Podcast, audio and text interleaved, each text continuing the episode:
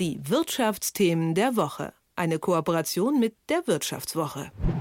Influencer. Ein Begriff, der hin und wieder auch negative Assoziationen hervorruft, aber Influencer-Marketing ist für große Marken wichtiger als je zuvor. Das weiß Yannick Deters von der Wirtschaftswoche. Mit ihm bin ich jetzt verbunden, um mit ihm über seine Erkenntnisse zu sprechen. Schönen guten Morgen. Hallo, danke für die Einladung. Bevor wir ins Detail gehen, kannst du uns vielleicht erstmal einen groben Überblick geben. Wo liegt der Unterschied zwischen Influencern und klassischem Werbeträger?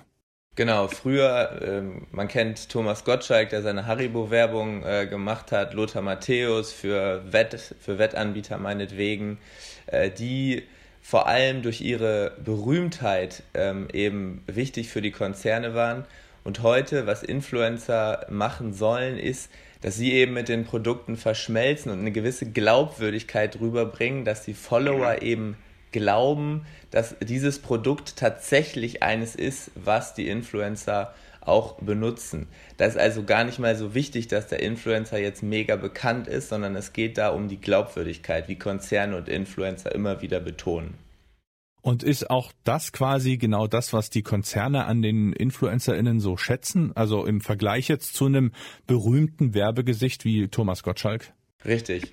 Wir haben ähm, eine große Umfrage gemacht unter 20 Unternehmen für unsere Titelgeschichte und da ist eben genau das rausgekommen. Ja, die antworten alle Authentizität, Glaubwürdigkeit, ja, dass jemand zu dem Produkt, was beworben werden soll, passt mit dem, mit den Inhalten, die äh, eben sonst so auf dem Account stattfinden.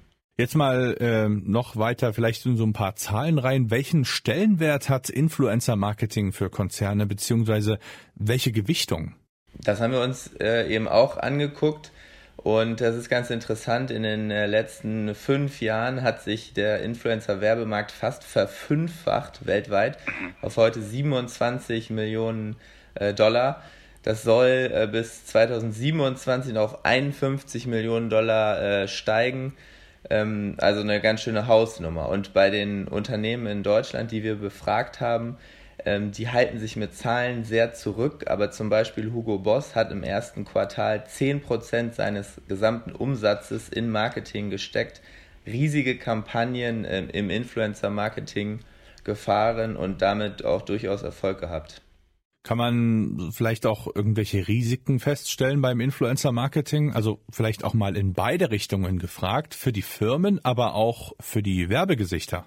Wir sehen am Fall Kanye West, ja, der für Adidas viele Jahre äh, nicht nur geworben hat, sondern eben auch ja, Schuhe designt hat, die mit Adidas auf den Markt gebracht hat und der jetzt ja schon seit längerem, sag ich mal, mit äh, diskriminierenden, mit antisemitischen Äußerungen äh, aufgefallen ist, dass ähm, ja, Konzerne natürlich aufpassen müssen, dass die Influencer nicht freidrehen, jetzt mal flapsig gesagt. Und im Fall Kanye West musste Adidas dann auch irgendwann äh, eine Entscheidung treffen. Die haben sich lange Zeit gelassen, äh, sich dann aber eben von ihm getrennt, weil am Ende das Risiko ist, dass äh, Äußerungen oder ähm, ja, Verfehlungen von, von den Künstlern auf den Konzern zurückfallen. Und andersrum äh, sagen die Influencer, die mittlerweile eben auch eine große Macht gewonnen haben, das, was der Konzern da von mir will, muss auch zu dem passen, was ich eigentlich transportieren will. Also da sind die Influencer durchaus auch wählerisch. Wir haben vorhin festgestellt, dass das Authentische genau das ist, was das Influencer-Marketing ausmacht. Das müsste doch heißen, die sind alle self-made. Oder verschätzt man sich da? Das könnte man denken, aber ähm, das Business ist mittlerweile so professionalisiert, dass es ja Dutzende Agenturen in Deutschland und weltweit sowieso gibt, die die Influencer auch vertreten in Managementfragen, die ihnen eben Dinge abnehmen, ähm, die dafür sorgen, dass sie an Deals kommen. Und genauso gibt es auch äh, Agenturen, die wiederum die Unternehmen vertreten. Also es sind im Prinzip ähm, zwei Ebenen nochmal dazwischen geschaltet, was aber nicht heißt, dass jeder Influencer ähm, auch vertreten wird. Viele ähm, äh, kümmern sich schon auch noch selbst drum. Jetzt gibt's ja auch eine Entwicklung mit Kindern als Influencer. Wie würdest du das einordnen? Ja, manche fangen mit acht, neun Jahren an. Es gibt nicht wenige Eltern, die das auch äh, so ein bisschen wie bei Fußballern vielleicht, die da auch selber irgendwie nach Erfolg streben für ihre Kinder, für sich selbst, wer weiß das schon. Und ja, das ist natürlich etwas, ähm, was man sehr kritisch irgendwie beäugen muss. Die viele Konzerne sagen, sie arbeiten nicht mit Influencern äh, unter 16 Jahren zusammen.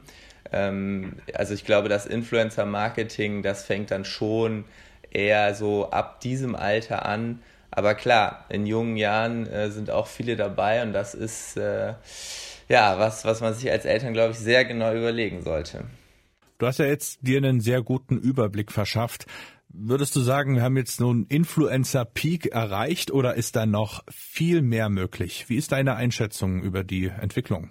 Ich meine, wenn man sich die eben diese Einschätzung ähm, anschaut, wie sich der Werbemarkt, wie sich ähm, der Umsatz entwickeln soll, dann ganz klare Antwort eigentlich, ja, da ist noch viel mehr möglich.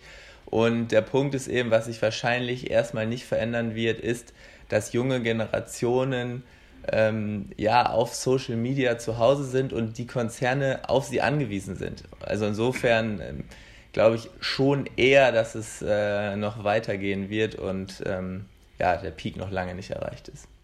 Die Einschätzung von Yannick Deters von der Wirtschaftswoche. Vielen Dank für deine Zeit. Sehr gerne. Die Wirtschaftsthemen der Woche. Eine Kooperation mit der Wirtschaftswoche.